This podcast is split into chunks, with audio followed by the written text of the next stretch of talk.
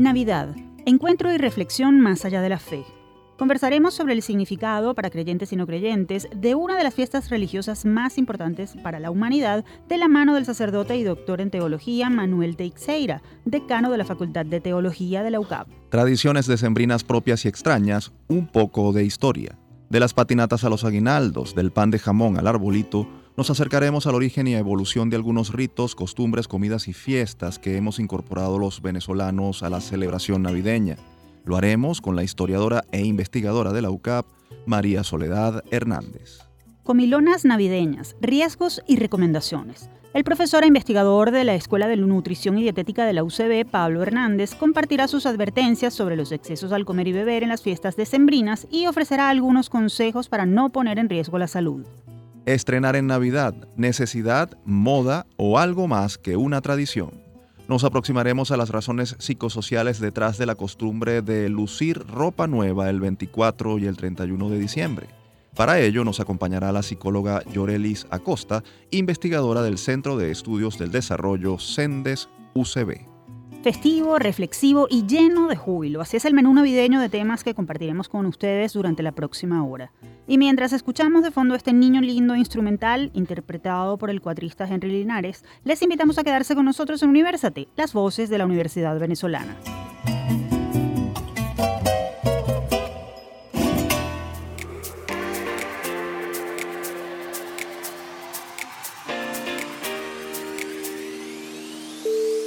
Les saludamos Efraín Castillo y Tamara Luznis. Y les damos la bienvenida a Universate, espacio producido por la Dirección General de Comunicación, Mercadeo y Promoción de la Universidad Católica Andrés Bello, UCAP y Unión Radio Cultural. Este programa es posible gracias al equipo conformado por Isabela Iturriza, Inmaculada Sebastiano, Carlos Javier Virgües, Juan Juárez, Fernando Camacho y Giancarlos Caraballo. La producción está a cargo de Ana Paola Delgado y Daniel de Alba Suárez. Bienvenidos a Universate. Una vez más les agradecemos su sintonía y les invitamos a quedarse con nosotros porque en este episodio muy especial ofreceremos una mirada a distintos aspectos de la Navidad desde la perspectiva, por supuesto, de voces expertas de la Universidad Venezolana. Vamos a entrar de inmediato en materia conversando precisamente sobre el valor y significado de la Navidad como fiesta religiosa y como oportunidad de reflexión humana. Esto y más a continuación desde el campus.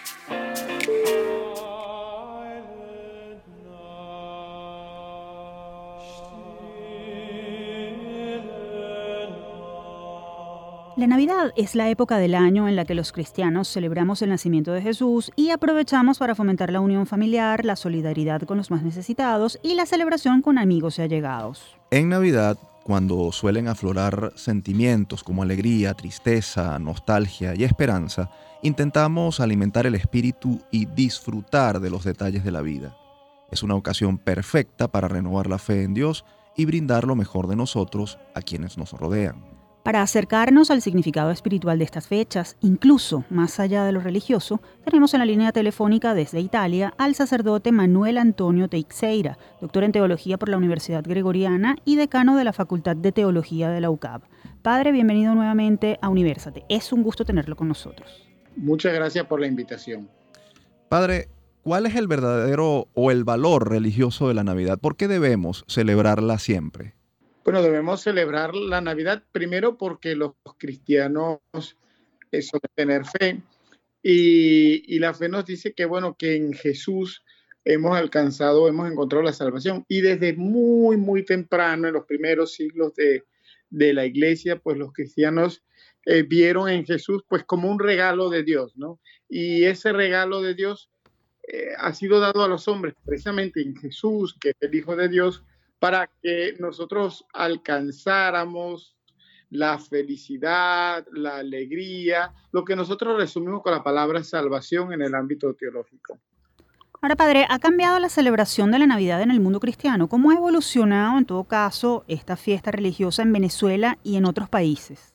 Bueno, vamos a ver, este, la celebración de la Navidad tiene particularidades en todas, eh, en todas partes, ¿no? Y a mí las particularidades eh, eh, a, mí me suelen gustar o a mí me gustan mucho.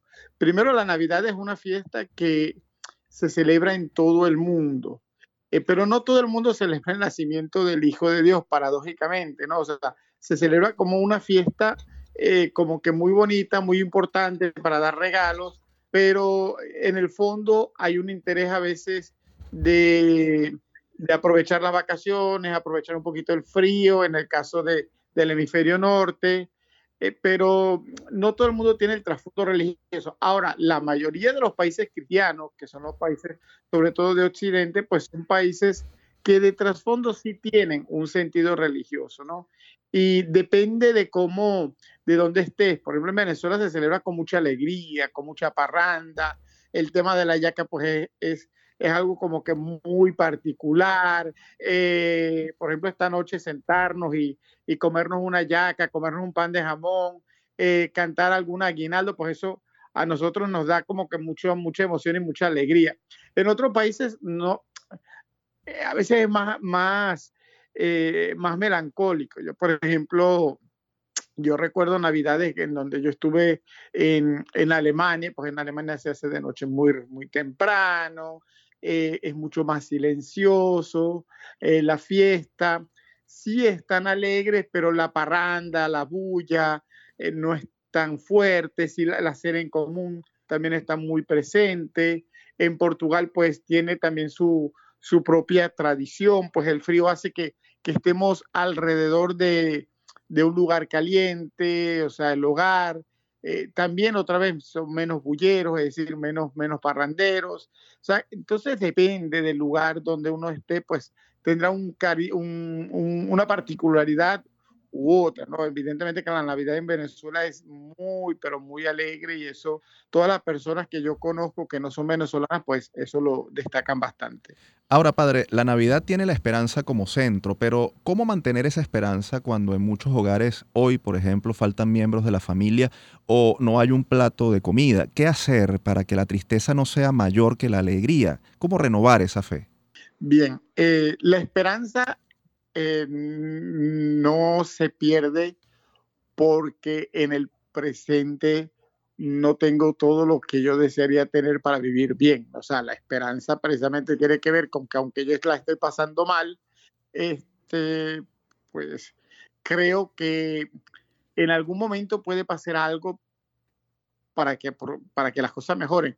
Ahora, la esperanza tiene una particularidad que el que las cosas mejoren depende no solo de mí, puede depender de la situación, puede depender también de la bondad de alguien que se acerca, que me acompaña, que me ayuda, que me echa una mano, pero puede depender también de, eh, de que a lo mejor yo estoy enfermo y me mejoro en la salud y bueno, la cosa va, va echando para adelante.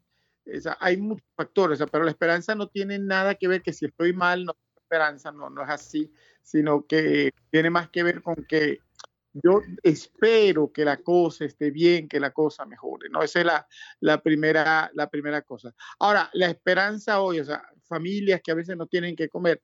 Mira, hay una particularidad. Yo trabajo en, en un barrio, la Cota 905, y, y, lo que sí veo yo es que aunque alguien no tenga, el vecino sí tiene y cuando el vecino tiene, pues comparte con otro que no tiene. Y eso es una particularidad de la Navidad, es decir, lo que yo tengo no es tanto mío como del otro, o sea, y lo que yo tengo sirve para que los dos podamos juntarnos y celebrar algo, este, aunque no sea tuyo, no sea del otro, pero comienza a ser nuestro, ¿no? Y eso comienza a construir algo bonito que se llama comunidad. Y eso tiene, eso evidentemente que aviva más la esperanza y hace crecer este, a una comunidad, hace crecer a las personas. Estamos conversando con Manuel Antonio Teixeira, sacerdote, doctor en teología dogmática y profesor del Instituto de Teología para Religiosos, ITER UCAB. Padre, la Navidad tiene ritos y tradiciones asociados, desde el montaje del pesebre hasta las misas de aguinaldo. ¿Qué sirven a los creyentes para adorar al Dios que se hizo hombre? Desde su visión como teólogo, ¿cuál es la importancia de esos ritos y tradiciones, no solo desde lo religioso, sino desde el punto de vista cultural e incluso antropológico? Sí, bueno, vamos a ver. Eh, a verlo desde el punto de vista de las tradiciones. O sea, la tradición es un modo de entender la cercanía de Dios en este caso. Este, Entonces la gente tiene un modo de interpretar esta cercanía, ¿no? O sea, que Dios está presente en medio de nosotros y como y que su hijo se hizo uno de nosotros. Bueno, ese modo de interpretar pues va derivando después culturalmente en tradiciones. las tradiciones no siempre tienen que ver con una piedad determinada, pero sí tienen que ver con que yo siento que en mi vida o en mi, eh, que mi vida, bueno, Dios está cercano, ¿no? Se, se hace muy muy vecino, se hace parte de mi vecindario, por decirlo de alguna manera. Entonces, cuando uno monta un pesebre, ¿qué hago yo? Pues mira, recibo al niño Jesús en mi casa. Es decir, este, cuando estamos incluso en casa y le decimos a los niños, y no solo a los niños, sino también nosotros los mayores decimos, es que el niño Jesús viene y nos va a traer algo. Bueno, esa idea de que el niño Jesús viene y nos va a traer algo, significa que la presencia de Jesús siempre nos va a traer algo bueno, ¿no? Y eso a nosotros nos anima, ¿no? Nos, echa, nos hace echar para adelante, nos hace pensar que vale la pena seguir viviendo aún en medio de las dificultades y aún en medio de las dificultades podemos tener grandes, eh, grandes alegrías. Eh, la parranda nos recuerda de que, bueno, que aunque estemos pasando lo difícil, el momento que estamos celebrando es un momento de alegría, ¿no? Es un momento que nos pone a nosotros en sintonía y en sintonía con el baile, con el canto, eh, con el compartir una yaquita, todo eso que es la tradición es lo que nos, a mí me hace recordar un poquito como que los pastores, ¿no? Cuando fueron hasta, hasta el portal de Belén a ver al niño Jesús, porque les fue anunciado que en medio de nosotros había un Salvador. No fue una cuestión meramente religiosa, ¿no? Lo que allí sucedió. Fue una cuestión de, oye, de que yo necesito acercarme a Dios y yo quiero realmente alegrarme porque Dios ha estado dentro de mí. Y yo estoy convencido que muchísimas familias, cuando llega la Navidad, a pesar de las dificultades, Dios no me ha dejado, Dios no me ha abandonado, el niño Jesús también está en mi casa y pasa por mi casa. Ahora, eh, padre, nos queda, nos queda poco tiempo, pero eh, la Navidad es una fiesta religiosa, pero ¿cuál es el valor que tiene para aquellos que no, que no creen o que profesan otra fe? ¿Cuál es el valor para nosotros como, como seres humanos? Bueno, para nosotros como seres humanos, yo, una de las cosas que tiene la Navidad independientemente de si eres cristiano o no, tienes fe o no, evidentemente la solidaridad, o sea, es un momento de solidaridad y de cercanía. Otra de las cosas que tiene la Navidad, pues es un momento de, de perdonar, ¿no? De, de, decir que las cosas se pueden rehacer, ¿no? De que hay una, una nueva posibilidad. Otra de las cosas que para mí tiene la Navidad es de recordar de que no hemos sido dejados solos o no estamos solos en esta realidad. Y creas o no, pues este, puede haber un proyecto mayor de aquello que, que tú puedes pensar y puedes soñar, ¿no? Y ese es el proyecto que viene de Dios. Y a veces uno dice, bueno, no creo, pero, pero oye, de que hay un proyecto mayor, hay un proyecto mayor y eso es bonito, ¿no? Y eso es bueno, ¿no? Entonces, desde el punto de vista eh, antropológico, por decirlo de alguna manera, nosotros no somos seres cerrados, ¿no? No, no, todo, no todo depende de nosotros y no, todo termina con nosotros. Mm. Y esa posibilidad de ser abierto, pues la Navidad como que nos recuerda que somos más, más y el mundo es más de aquello que nosotros podemos llegar a ser o podemos llegar a soñar. Padre Teixeira, muchísimas gracias por sus consideraciones y comentarios. Un gusto haber podido conversar con usted en el día de hoy. Le deseamos una feliz Navidad. Igualmente, que se coman una buena yaca y que bueno, que el pan de jamón esté bien rico.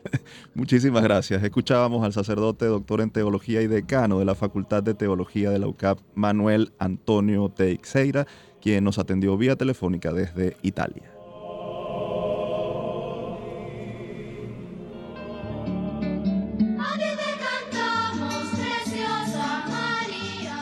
Continuamos con Universate, las voces de la Universidad Venezolana. Pueden encontrarnos como arroba Universate Radio en Twitter, Facebook e Instagram.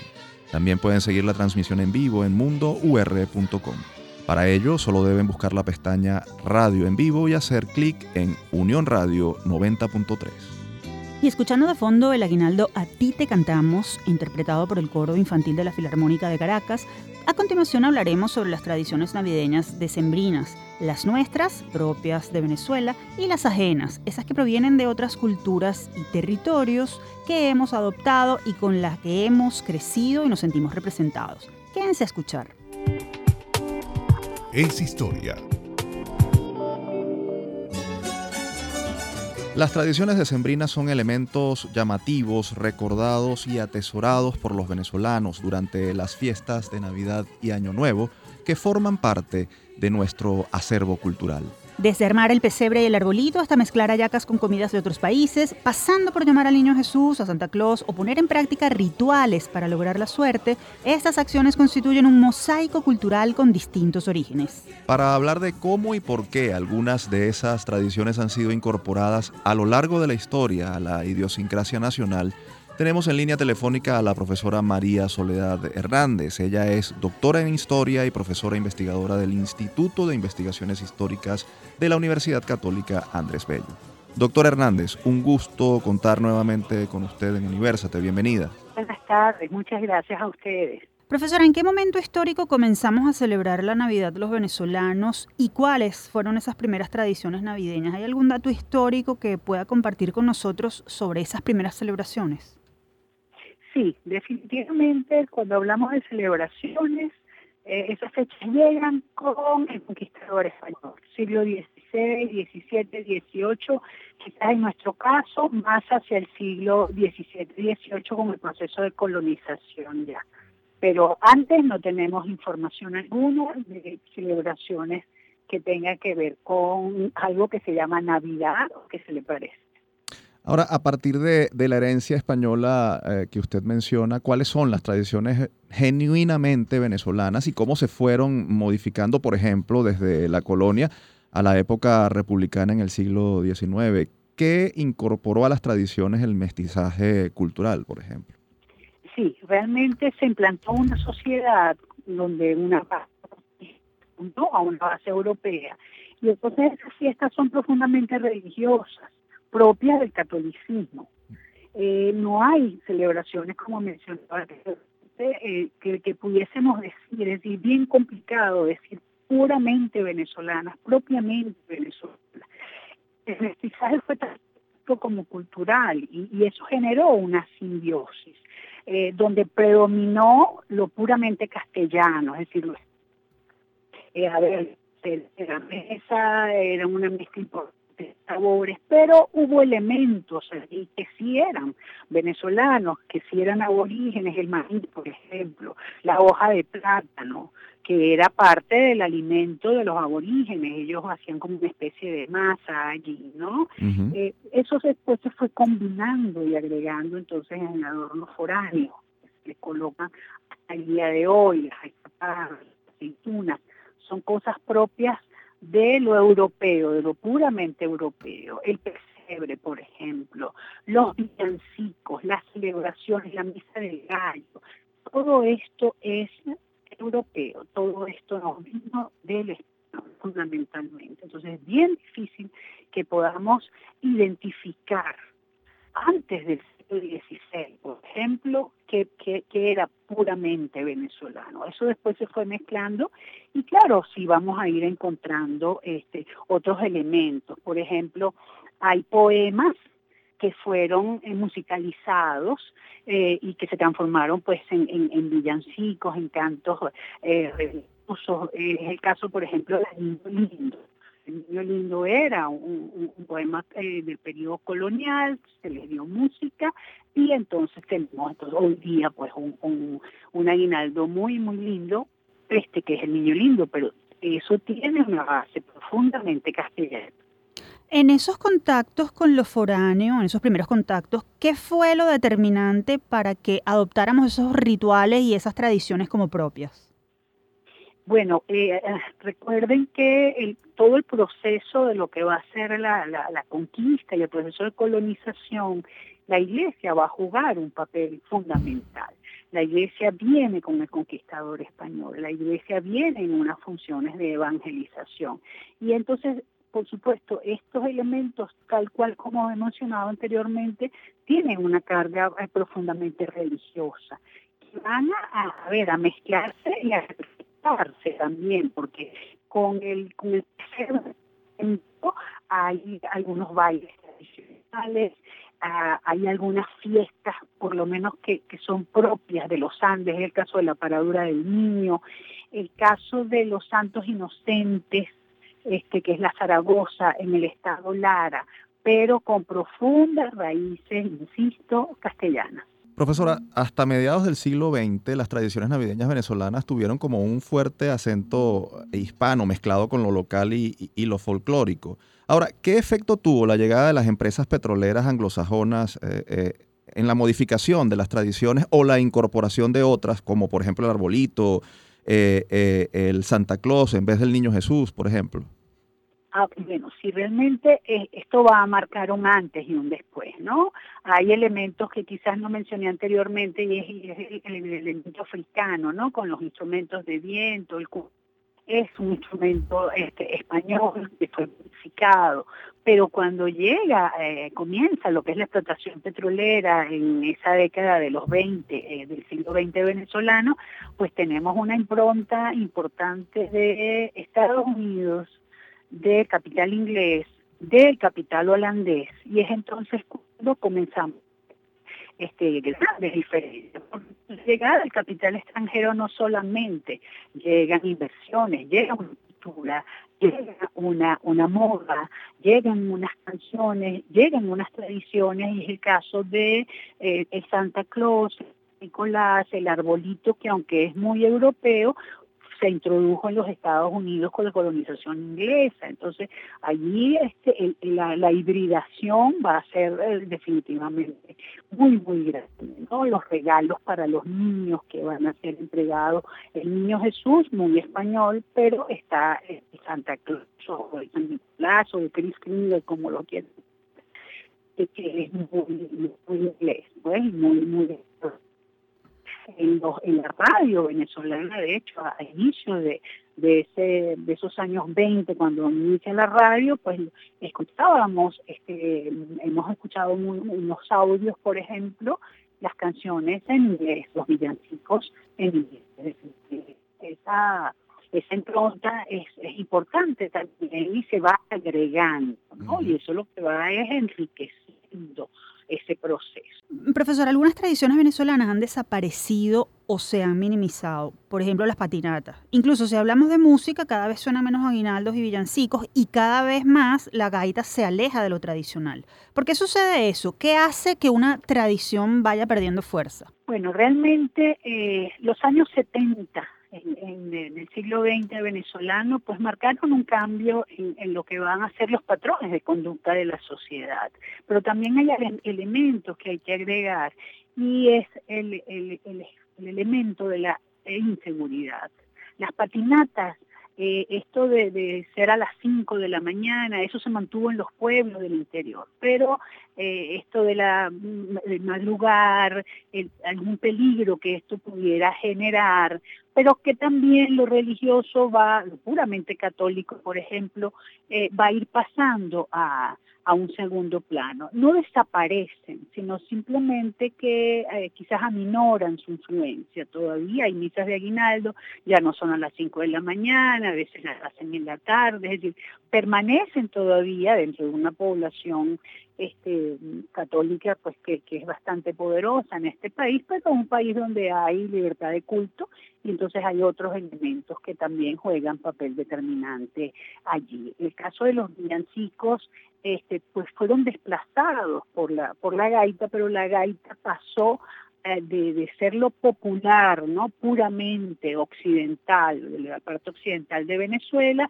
a transformarse en una expresión quizás ya no solo exclusiva de, de, la, de las fechas decembrinas, sino está el elemento de protesta, es decir, hay otros aspectos que se introducen dentro de esta tradición.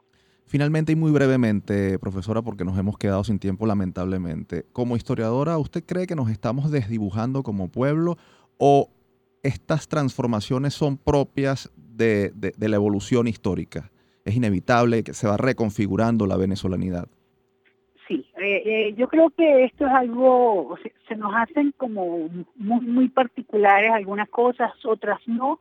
No, no siento un desdibujamiento, sino definitivamente es un proceso sincrético es un país con una impronta eh, foránea muy, muy fuerte en los años 50, el elemento portugués, el elemento español que llegó a, el elemento italiano que introduce el panetón y cuantas cosas más. Yo creo que hacen de nuestra cultura algo muy, muy rico, ¿no? Pero hay, hay elementos que inevitablemente pasan y otros que perduran, ¿no? Y es un poco el devenir de las sociedades, lo que permanece y lo que cambia. Profesor Hernández, gracias por habernos acompañado en esta edición especial de Universal. Aprovechamos para desear una muy feliz Navidad. Igual para ustedes, muchísimas gracias, un gusto. Teníamos al habla a María Soledad Hernández, doctora en Historia, docente e investigadora del Instituto de Investigaciones Históricas de la Universidad Católica de Andrés Bello, UCAP. Momento de irnos al corte, lo hacemos escuchando al maestro Simón Díaz, quien interpreta al niño Jesús Llanero, aguinaldo de su autoría. A la vuelta más de este especial navideño de Universate, las voces de la Universidad Venezolana. Dámele cariño, cariño al venezolano,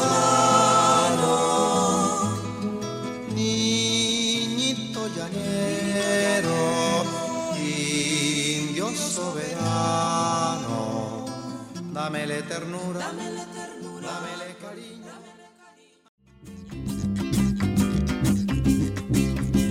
Tu pusito, tu pusito, llévame a cortar las flores. Continuamos con más Universate, las voces de la Universidad Venezolana. Les recordamos que pueden encontrar este o cualquiera de nuestros episodios en las plataformas iBox, YouTube, Google Podcast y Spotify. Allí nos encuentran como Producción Universate.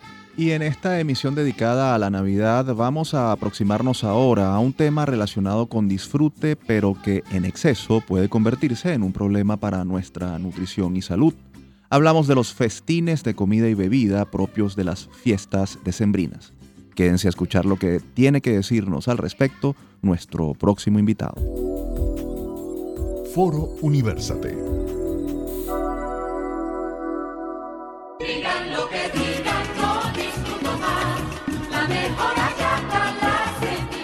Hallacas, pan de jamón, pernil, panetón, torta negra, turrón, licores y pare de contar. El mes de diciembre se caracteriza por la abundante ingesta de comida y bebida. Pero ¿hasta qué punto estos excesos propios de la temporada pueden conducir a problemas de salud? ¿Qué recomendaciones seguir para disfrutar adecuadamente? Vamos a contactar de inmediato a un especialista para que nos responda estas y otras cuestiones. Él es Pablo Hernández, nutricionista, dietista, magíster en nutrición y docente investigador de la Universidad Central de Venezuela, UCB. Profesor Hernández, bienvenido a Universate. Un gusto tenerlo de nuevo con nosotros. Hola, un placer siempre estar con ustedes acá. Profesor, las comilonas son propias de la Navidad, aquí y en otras partes del mundo. ¿Cuánto más solemos comer en la temporada navideña? ¿Hay algún dato sobre el incremento promedio de la ingesta calórica en estas fechas?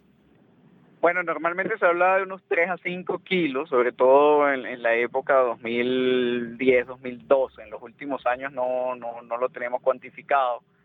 Eh, más bien era difícil aumentar de peso, pero dada la realidad cambiante venezolana, pues habría que, estudiarlo de nuevo, ¿no? Pero ciertamente que, existe una parte de la población que puede aumentar de, de peso en esta fecha justamente por por el exceso que hay en los platos navideños. En ese sentido, ¿qué tan peligrosas pueden ser las comilonas de Navidad y Año Nuevo nutricionalmente hablando? ¿Qué efectos suponen para nuestro organismo?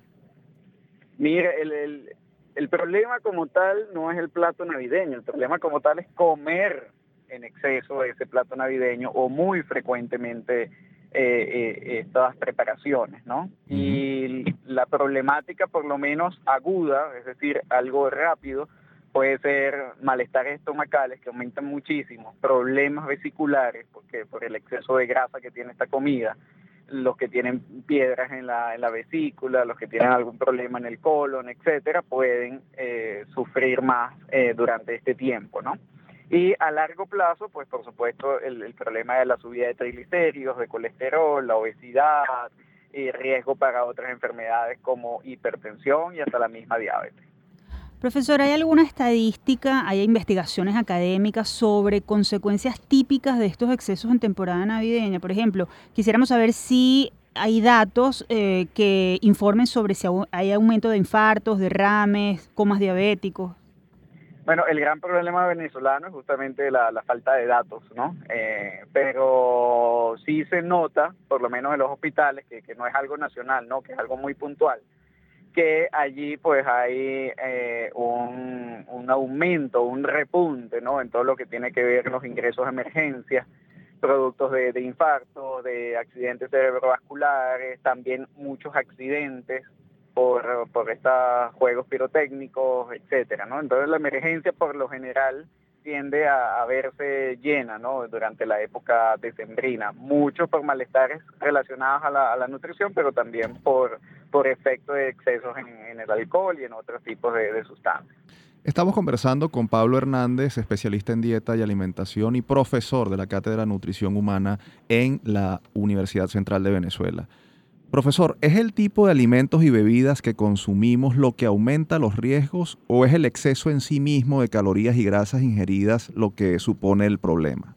¿O ambas? Eh, eh, es el exceso realmente, porque de por sí no existe alimento bueno o malo, catalogado como tal así, sí, existen alimentos nada más, existen distintas preparaciones. Eh, el problema es, bueno, qué tanto comemos de, esas. Hay preparaciones de repente que son menos calóricas, como las frutas, una ensalada de frutas, y hay otras preparaciones que sí son muy calóricas, como una yaca o la ensalada de gallina, etcétera. Entonces, em, lo que tenemos que buscar en, cuando comemos en Navidad es simplemente un equilibrio. Entonces, mira, si voy a comerme el plato navideño, pues lo puedo distribuir o de repente si, si lo voy a comer completo, entonces durante las otras comidas pues eh, realizo algunas preparaciones un poco más suaves, ¿no? menos calóricas, menos densas a nivel energético. Profesor, ¿hay poblaciones o personas con condiciones particulares que están más expuestas a daños, a daños o consecuencias por los excesos en la ingesta de comidas y bebidas en durante la Navidad o todos estamos en riesgo por esta situación? Sí, el riesgo es para todos, pero aumenta, por supuesto, en, las personas que tienen algún tipo de enfermedad o complicación, y sobre todo las enfermedades crónicas la, la, que tiene que ver con la diabetes, justamente con la hipertensión, porque estas preparaciones para que se conserven necesitan pues un alto contenido de sal, además de gusto también, que, el, que el venezolano le gusta allí su, su sal en, la, en las comidas. Y eso pues aumenta el riesgo de hipertensión. También hay estas preparaciones, hay hallacas que la hacen con manteca también, eso es grasa saturada, aumenta el riesgo también de enfermedad cardiovascular. Y tenemos el exceso de carbohidratos, por supuesto, en la ensalada de gallina, el pan de jamón, la misma yaca, que eso entonces condiciona el riesgo de diabetes. Pero no solo las enfermedades crónicas, también enfermedades agudas o que tienen que ver con la mala manipulación de los alimentos, que eso es algo también en que, debemos eh, tener en cuenta, porque bueno, hay reuniones, hay fiestas, etcétera, y si no se cuida la, la forma en que se manipulan los alimentos, pues puede haber diarreas, cólicos, malestares eh, estomacales, etcétera, producto de una mala manipulación. Ahora, profesor, eh, estamos en Navidad, la idea tampoco es ser eh, aguafiestas porque además en esta fecha la gente está celebrando y suele olvidarse de dietas o autocontrol. ¿Qué decirle a, la gente eh, respecto a este tema de los excesos y las, las comilonas? ¿Qué, ¿Qué mensaje ofrecerle y, si es a fin de cuentas viable eso de no importa, en enero empiezo la dieta.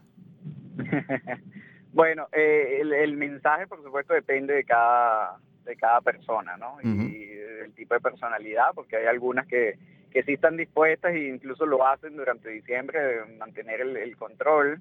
Eh, hay otras que, de repente no tanto y, depende justamente de la personalidad, pues eh, eh, lo importante o el mensaje en sí es, mira, hay opciones, ¿ok? Hay opciones, dependiendo de lo que tú quieras, dependiendo de tu pensamiento, de tu filosofía de vida, tenemos una opción para ti, hay un mensaje, ¿ok? Que, que por supuesto debe ser bien individualizado, por eso la importancia de acudir al nutricionista y a la consulta, para conocer de eso y darle el manejo adecuado.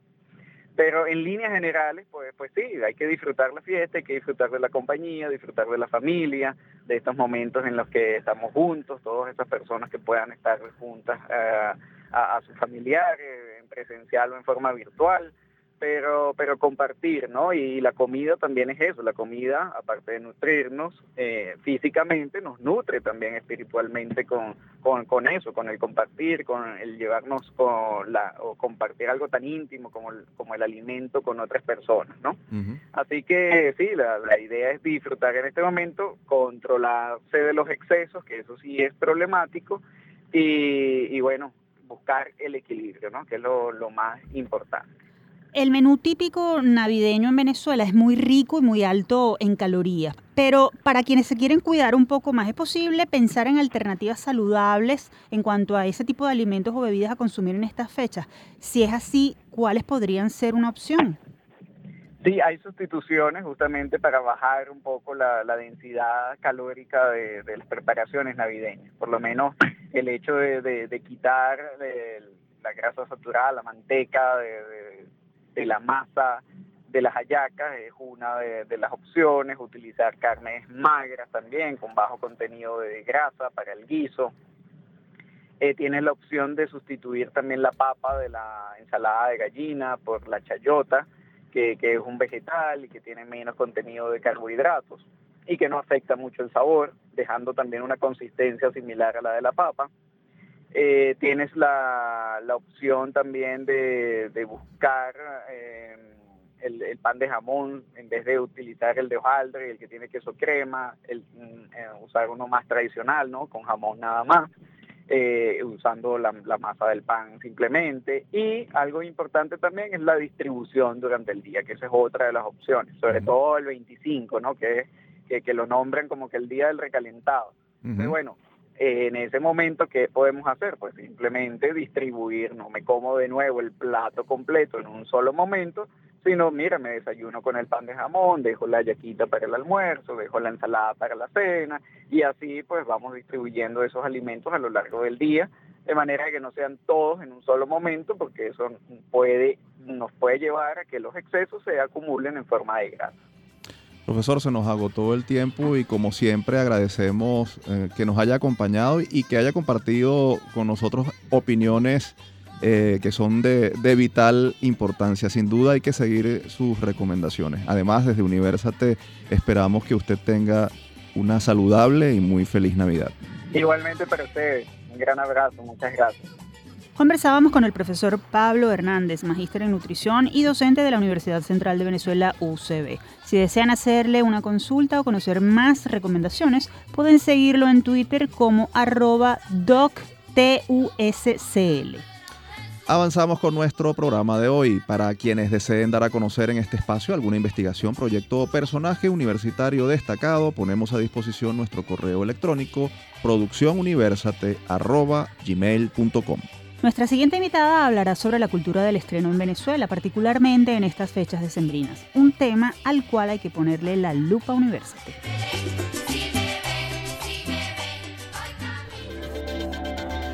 Lupa Universate.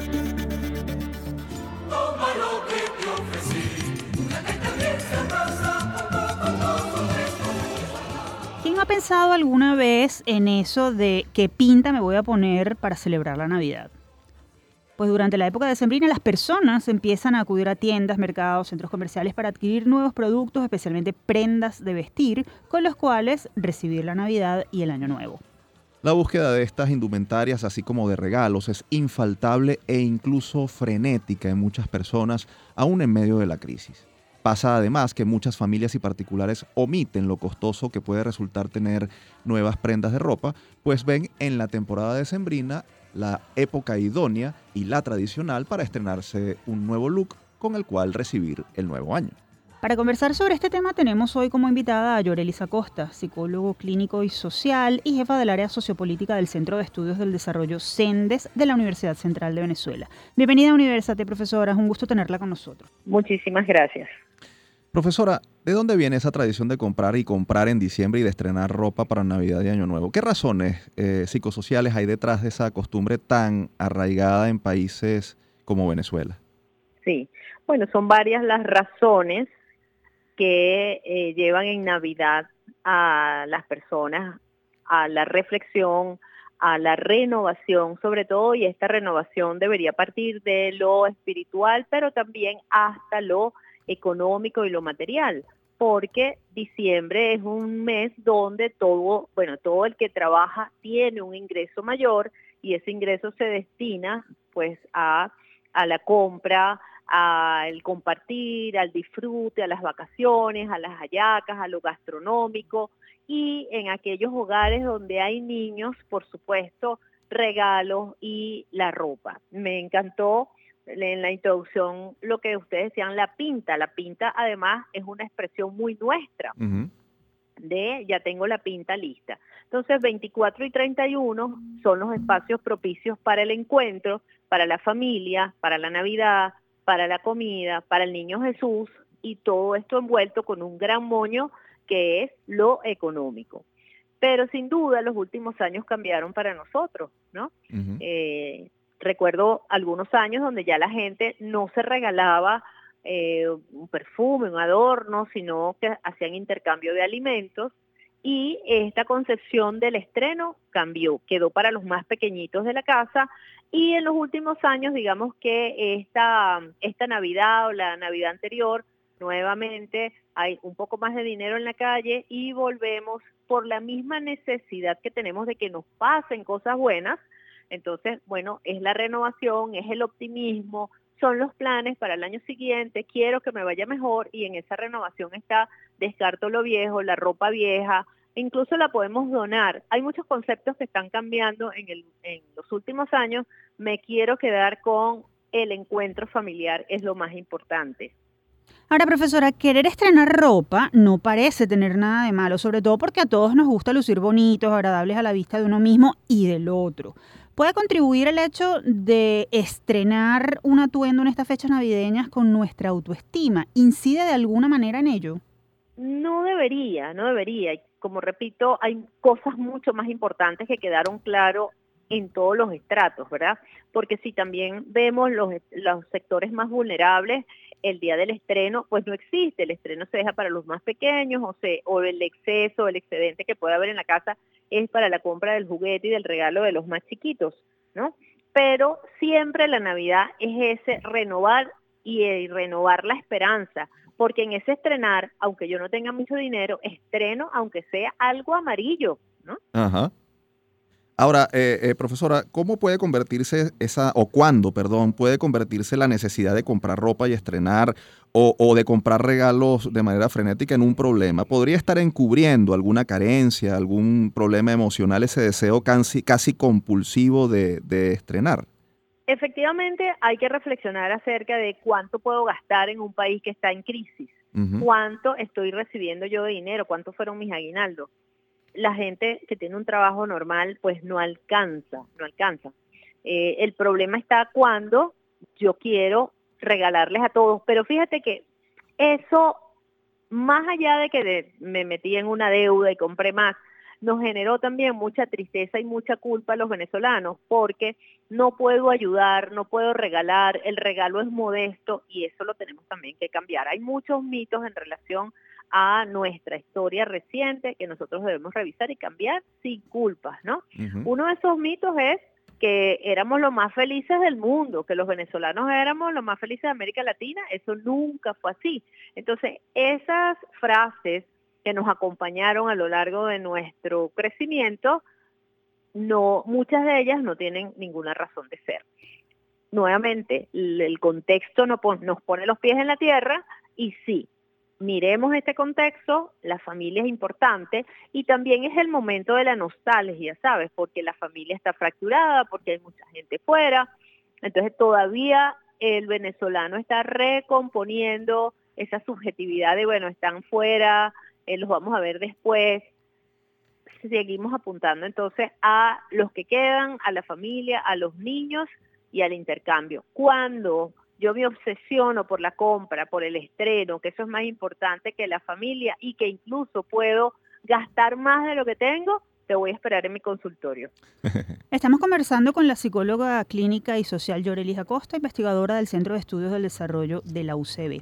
En sintonía con lo anterior, mm, profesora, en un país en crisis económica como Venezuela, son muchas las personas que no podrán comprar regalos o algo de ropa para estrenar en estas fechas, lo que podría conducir a situaciones de tristeza, rabia o frustración.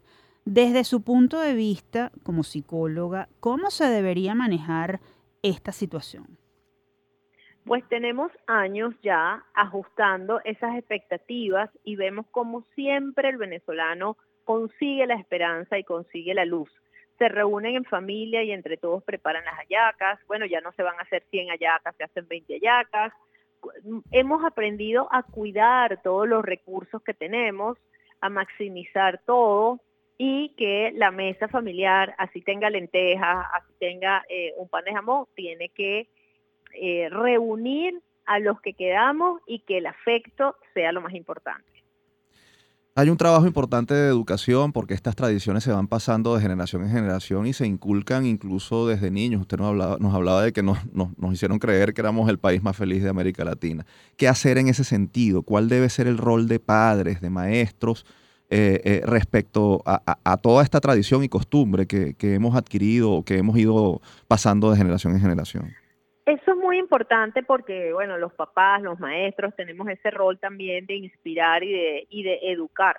¿Cómo manejamos la frustración? ¿Qué pasa cuando yo no puedo gastarme lo que me gastaba antes en compras o en regalos o el regalo tiene que ser más modesto? Ese manejo de la frustración, del manejo de las expectativas, tenemos que discutirlo también con los niños. Los niños sin duda están también bombardeados por muchísima información, de este tenemos todo esto a la disposición pero mi papá no me lo puede dar no entonces el momento también de la conversación ajustamos las expectativas que tenemos resaltamos el afecto y eh, enseñamos a nuestros hijos que el, de repente un año tú no vas a poder alcanzar las cosas pero si trabajamos más trabajamos en familia el próximo año yo voy a poder alcanzar esas metas que lo más importante es la satisfacción de las necesidades, de la alimentación, del encuentro, de la salud misma, de la educación y cuáles son los valores. Los valores no es el regalo más costoso. Incluso pudiéramos pensar en, bueno, ¿y si construimos nosotros nuestros propios regalos? Mm. Y paralelo a esto, el tema de la nostalgia, como tú bien lo has dicho es el momento, lo vemos los psicólogos, como diciembre, todos lo estamos esperando también para descansar y algunos tenemos que seguir trabajando porque mucha gente expresa de la tristeza precisamente porque no aprendió a manejar la frustración o porque le hace muchísima falta a aquellas personas que no están tanto en este plano como en tu geografía cercana. Finalmente, profesora, ¿qué decirle, qué recomendación final podría hacerle usted a quienes sientan esa compulsión para que no encuentren esa conducta como culpable, pero tampoco se obsesionen. Claro, pero si es una compulsión, es una enfermedad, ¿verdad? No puedo controlar estas ganas, no lo puedo entender, me produce una frustración muy grande. Necesitas entonces ayuda psicológica, porque posiblemente esta compulsión la veamos también en otros aspectos, en el juego, en las compras costosas, eh, y por ejemplo el manejo de las marcas, que pudiéramos pensar que esta Navidad vamos a estar muy bombardeados por eso de eh, como el, el, momento de la prosperidad entre comillas, ¿verdad? Pero esa prosperidad es para un segmento pequeño. La gran población está sentado en la mesa con cosas muy humildes. Entonces, es un momento complejo. Los padres a, a pensar cómo nos fue este año, qué podemos hacer para seguir adelante, para seguir juntos, para seguir con amor, para seguir con sanidad física y mental, que es importante, para cuidar a nuestros niños y que no sean presos o presas de esa, ese falso marketing de que yo necesito tener el zapato último modelo y la ropa más costosa y la muñeca más costosa. Eso no es lo realmente importante. Profesora Acosta, mil gracias por atendernos nuevamente y por esas observaciones y recomendaciones tan valiosas. Aprovechamos para desearle una muy feliz, feliz Navidad junto a los suyos. Igual para ustedes y a todos los que nos acompañaron en estos momentos. Escuchábamos a Yorelis Acosta, psicólogo clínico y social e investigadora del Centro de Estudios del Desarrollo CENDES UCB. Pueden seguirla y conocer más recomendaciones a través de la cuenta arroba Yorelisaco en Twitter. Momento de despedirnos. Como siempre vamos a compartir una frase que en esta ocasión será musical, pues pertenece a Pregón de Navidad, canción original del médico y compositor Henry Martínez en una versión interpretada por la venezolana Maga Urdaneta González. Estamos pues en Navidad, si cantar es un remedio, canten todos mi canción.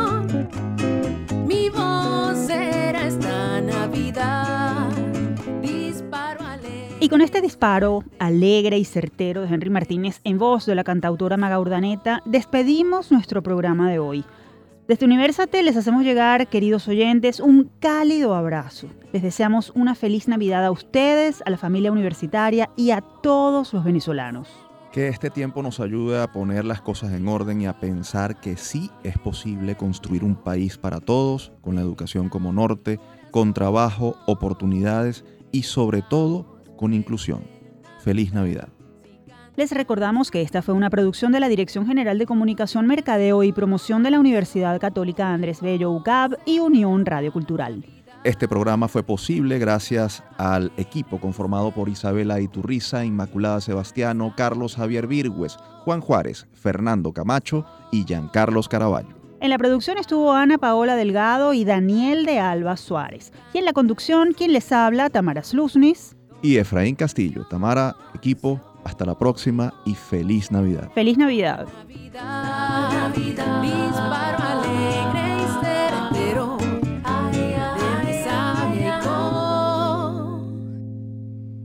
razón.